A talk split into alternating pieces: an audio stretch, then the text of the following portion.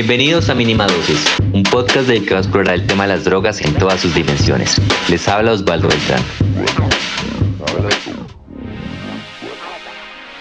En nuestra segunda temporada hablamos de éxtasis y aunque hablamos de su historia, riesgos y beneficios, decidimos que había que hacer una segunda parte para hablar de los usos terapéuticos de esta sustancia en trastornos relacionados con salud mental.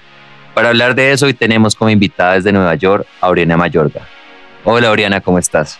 Hola, solo muy bien, gracias. Oriana es miembro de Estudiantes por una política de drogas más sensata en Estados Unidos, o SSDP como se le conoce por sus siglas en inglés. Ella además fue una de las primeras mujeres latinas en graduarse del MAPS MDMA Therapy Training Program donde ella aprendió todo lo relacionado con terapias con éxtasis. Este entrenamiento lo hizo con MAPS, que es la Asociación Multidisciplinar de Estudios Psicodélicos, la organización que está liderando las investigaciones con éxtasis para tratar el trastorno de estrés postraumático. MAPS ha avanzado tanto que sus investigaciones están en fase 3 y pronto pueden volverse una realidad.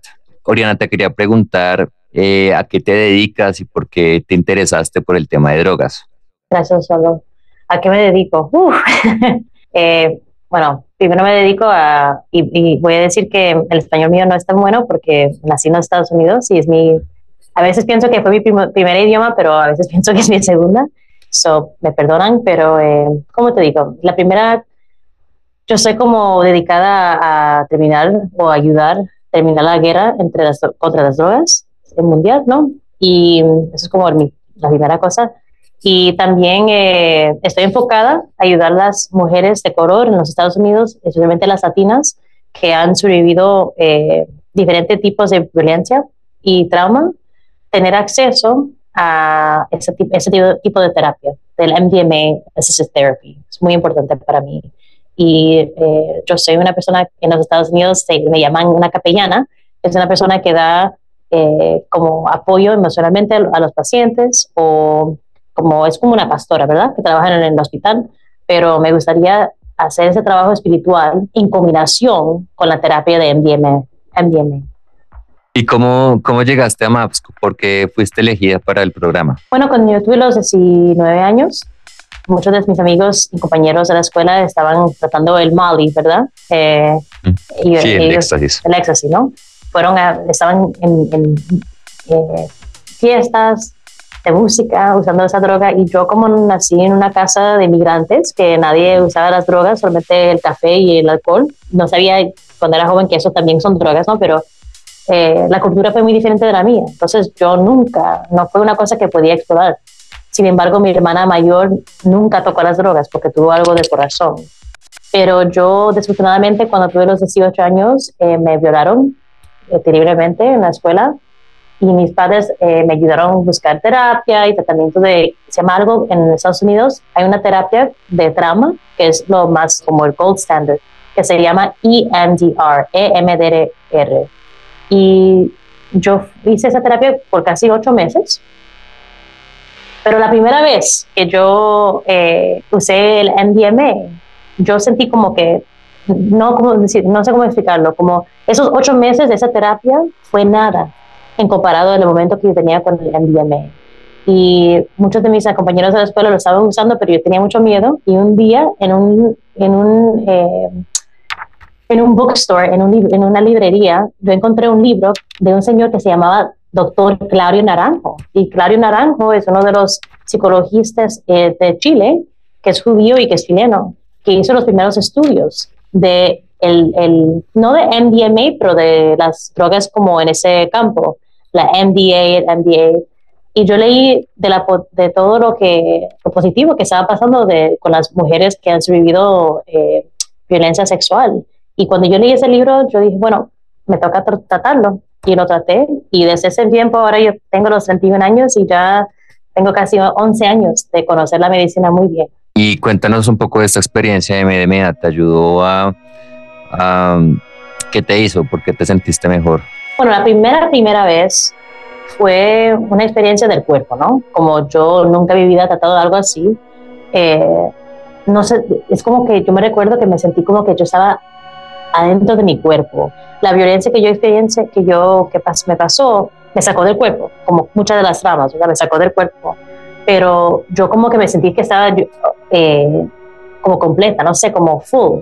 Pero la segunda vez eh, de que usé la MDMA, eh, yo como mucha de la gente que, que tienen interés en esta terapia, en esta terapia fui por el internet y leí todo lo que podía en el, en el, en el website, perdón, eh, de Max.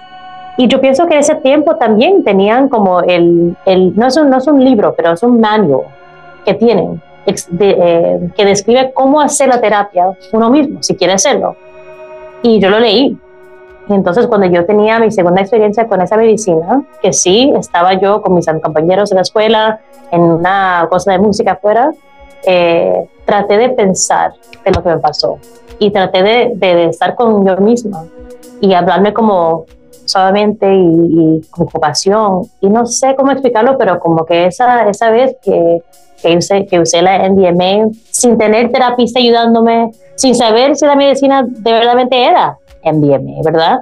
Eh, en el contexto de una, de una de música, todavía yo me sentí mejor que ocho meses de terapia y no sé, no sé cómo explicarlo, pero cuando crecí, empecé a leer y estudiar, me di cuenta que, Dios mío, por años ellos han usado esta medicina en terapia.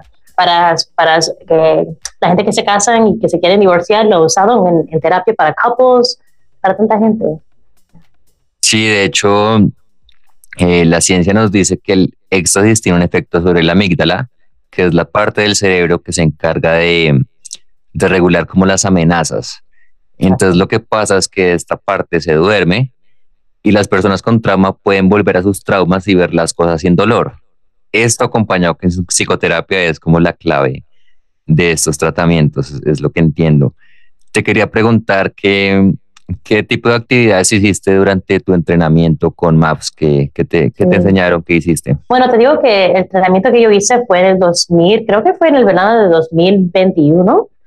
Eh, y, es, importante decir que ese programa ya ha existido por mucho tiempo. Yo, yo no entiendo cómo yo soy una de las primeras, yo sé que soy una de las primeras latinas que he graduado siendo capellana, pero pienso que hay otras latinas, latinas antes de yo que ha graduado primero, pero el, el, entrenamiento fue por el internet. Desafortunadamente con el COVID no se puso, no, se, no lo puse a hacer en persona. ¿no? Entonces fue, pienso yo que fue yo no sé si me recuerdo bien, pero, pero se sentía como que eran tres meses por la computadora. Eh, puede ser que fue dos meses, no me recuerdo muy bien, pero que fue por el internet. Y fue una clase grande. Creo que tuvimos como 300 eh, gente en total en el, en el, grupo, pero después ellos te como te pusieron en otros grupos más pequeños y nos enseñaron bastante cosas. Nos enseñaron eh, los entrenados en cómo a entender la trauma, cómo entender los estados, en inglés se, llama altered states, los estados que son como que, no sé, te, lo busco la palabra. Alterados. alterados. Eh, nos enseñaron una, una la forma de terapia, que es como lo, lo que usan en, en, el, en, el, training, en el entrenamiento, se llama IFS. Es eh, una terapia que se enfoca en la familia, el sistema de la familia. Y en ese sistema de la familia se usa eh, vocabulario como de, por ejemplo, si yo me refiero a, mí misma en ese tipo de terapia, yo no sé cómo decir acknowledge, pero yo...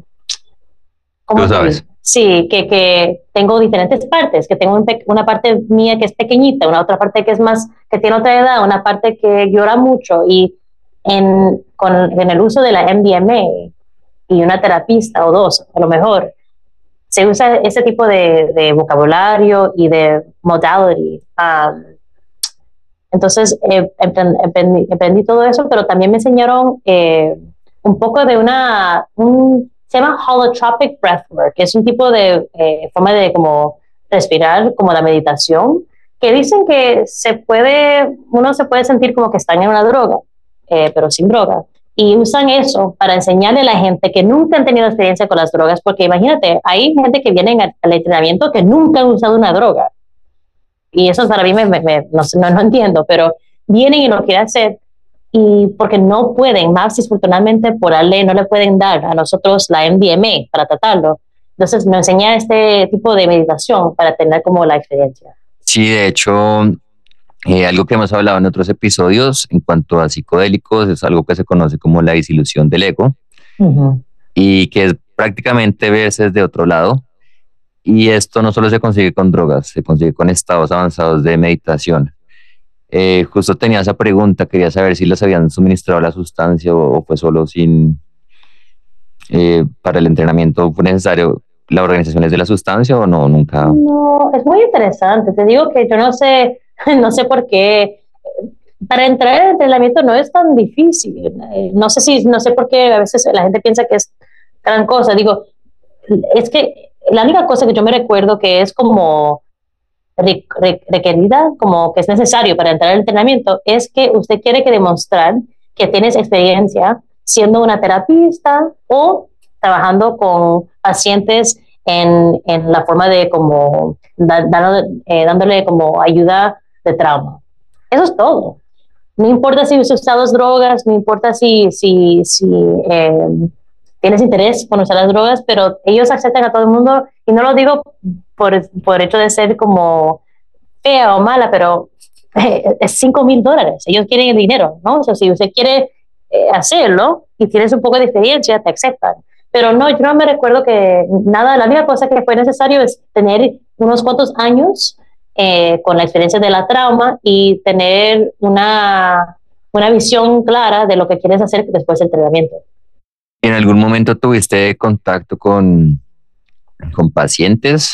No, porque no, desafortunadamente, eso fue como tres fines, ah, sí, eso fue, eso fue como tres fines de semanas en, tres meses, ¿verdad? unos intensivos, pero nunca con pacientes.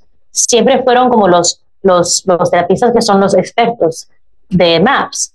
Fueron la gente que nos enseñaron lo que, lo que debe aprenderse, pero no, porque desafortunadamente eh, ahora mismo no se puede trabajar con pacientes si no estás parte de uno de los, clinical trials. De las, ¿Y qué riesgos crees que pueden tener estas terapias? Porque, porque es importante la ayuda de un terapeuta y que, qué riesgos puede haber con esto. Enorme, desafortunadamente enorme. Sabemos que eh, en la terapia regular, ¿verdad? Siempre hay, desafortunadamente, eh, un imbalance de, de fuerza entre el paciente y la persona que da la terapia, ¿verdad? Imagínate ahora con una droga qué pasa, ¿verdad? Entonces, especialmente con las mujeres, eh, que vamos a decir, tienen eh, una historia de trauma sexual. Imagínate si están con dos hombres. Ahora dicen que no, que, que la terapia que ofrecen siempre tiene una mujer y un hombre, pero eso no importa. Eh, digo, eh, por el sentido que pensamos que la, el género contribuye, ¿cómo te digo? Eh, la primera cosa que, que pienso yo es que ahora tenemos una situación a donde no sabemos si la gente que tiene ese, esa imbalance de poder o fuerza lo van a usar, ¿verdad? La otra cosa también es que hay muchos terapistas que dicen que conocen cómo ayudar a la gente que tiene mucha trama y la verdad es que a veces hay muchos terapistas que no tienen ninguna experiencia y ese tipo de medicina es para la trauma. No es, no es, digo, se puede usar para recreación y también es bueno, pero es una cosa que es, es una medicina tan poderosa que no sé, otro riesgo puede ser que lo van a no abusar la medicina, no que la gente lo va a usar, pero que compañías y diferentes de, eh, van a tratar de vender esa medicina en, en, formas que, no sé, que no van a ayudar a la gente que lo necesita lo más. Y la tercera cosa, perdón, es que en los Estados Unidos, como en cada país, la gente más blanca siempre, van a, siempre tienen eh, dinero para pagar para ese tipo de, terapia. Y la gente de color que necesitan la ayuda son la gente que no pueden pagar 5 mil dólares para un tratamiento. Son, Y de hecho, eh, hay muchas denuncias de abusos desde los rituales psicodélicos que ocurren en la selva hasta, hasta gente que ha tenido eh, también entrenamientos. Hay, hay ciertas denuncias, entonces, digamos, es bastante riesgoso en cuanto a que el paciente se está exponiendo, está siendo vulnerable. Y, y, pues el éxtasis no es realmente un psicodélico, eh, tampoco es un estimulante, le dicen que es una sustancia patógena, que no debería llamarse éxtasis, sino empatía. Sí. Entonces eso puede llegar a ser bastante peligroso en situaciones como las que describes. Exacto. Y como dice usted también, ¿verdad? Si, si la amígdala, ¿verdad? Está como dormida, entonces, ¿cómo puede saber si algo mal les ha pasado? Ahora, yo he usado la medicina bastante veces y me, me gusta pensar que yo, si algo mal pasa, yo puedo verlo, sentirlo, pero la verdad es que es una, es una medicina muy poderosa y si tomas, vamos a decir que tomas un poco más que lo que debes tomar, entonces es, even harder, ¿no? Sí, es peligroso. Otra cosa que me gustó de lo que dijiste y, era justo mi siguiente pregunta, tiene que ver en cuanto al acceso. Eh, ¿Qué tan accesible crees que pueda ser si esto llega a ser, real? Eh, porque es que está el caso del cannabis medicinal y, y, en muchos lugares de Estados Unidos la gente sigue consumiendo cannabis del mercado negro porque es muy costoso comprar el cannabis medicinal. Entonces, ¿qué podría pasar con el éxtasis? ¿Cómo, cómo ves esto? Sí, gracias por esa pregunta, es tan importante. Eh, ay, sí, no quiero ser como un, un Debbie Downer, pero yo sí no tengo mucha confianza que, digo, cuando el MDMA, es, cuando sea legal en este país, creo que va a tomar como casi 10 años, 10 a 15 años, que el acceso va a llegar a la gente que de verdad lo necesita, a la gente pobre. Eh, definitivamente, mira, si ahora, si, no sé la palabra en español, pero en inglés hay una droga que se llama ketamine, ketamina, ¿verdad? Esa medicina que es legal aquí en, Nueva York, que se puede usar, eso cuesta a veces mil, dos mil dólares para una sesión. ¿Quién puede pagar eso? El, el, el, el seguro medical no lo cubre, nunca lo va a cobrar, ¿verdad? Y eso va a ser, a lo mejor, antes que me muera, a lo mejor eso puede, puede pasar con el seguro medical aquí en los Estados Unidos, pero va a ser tan, es que la gente más pobre no van a tener el acceso. Y eso es porque yo, por ejemplo, soy una de las mujeres y la gente de, de, de que, es, que es creyente que es importante no solamente ofrecer ese tipo de servicio, ese tipo de tratamiento en los, en la palabra que sé en inglés es above ground, arriba del piso, la forma de decirlo. Hay mucha gente que lo hacen debajo de, debajo de la ley, pero el problema con eso es que es hacer el, tratamiento para nuestra gente debajo de la ley me pone a mí en un riesgo gravísimo, me mandan a la cárcel si me encuentran, ¿no? Entonces, hay unas gente que, que tienen el entrenamiento que yo tengo que dicen que ellos jamás van a trabajar above ground, que siempre van a ayudar a la gente pobre eh, debajo de la ley. Pero el problema con eso es que es un trabajo bastante difícil y no te pagan bien. Entonces, no hay ninguna forma de ganar. De, de, ganar. Eh, decimos aquí debajo de la mesa, pero se te entiende perfectamente. sí, creo que también. Bueno, Oriana, para terminar, quisiera preguntarte, ¿crees que van a llegar a la fase 3 exitosamente y más o menos crees que va a ser real lo del éxtasis y, en cuánto tiempo? haz como una apuesta. Si te tuvieras que apostar, ¿cuánto, ¿en qué año crees que podría la gente acceder? Sí, ok. La verdad es que yo estoy muy, disfortunadamente lo voy a admitir, yo soy muy similar como el, el founder, eh, Rick Doblin, el señor que, que, es, que creyó, el fundador. Yo de verdad pienso que va a pasar en dos años máximo. Dos años máximo en los Estados Unidos va a ser legal, no para la población entera, pero va a ser legal para estudios clínicos para unos grupos, ¿verdad? Eso es que yo tengo confianza en eso. Y pienso que la gente regular, común, que quieren tener ese tipo de tratamiento eh, en, the next, en los cinco años, como en cinco años de pasar. Pero si la gente lo quiere ahora mismo, debajo de la mesa, es posible, ¿verdad? Pero arriba es, va a ser un poco difícil. Bueno, Oriana, muchísimas gracias. Nos encantó tenerte en este episodio. Te esperamos para una próxima oportunidad. Muchísimas gracias. Fue un placer y otro día el español mío será mejor. Muchas gracias. Esto fue todo por hoy. Recuerden que pueden escuchar nuestros episodios en plataformas como Spotify, Google Podcast o Apple Podcast. También estamos en el portal de la línea del medio.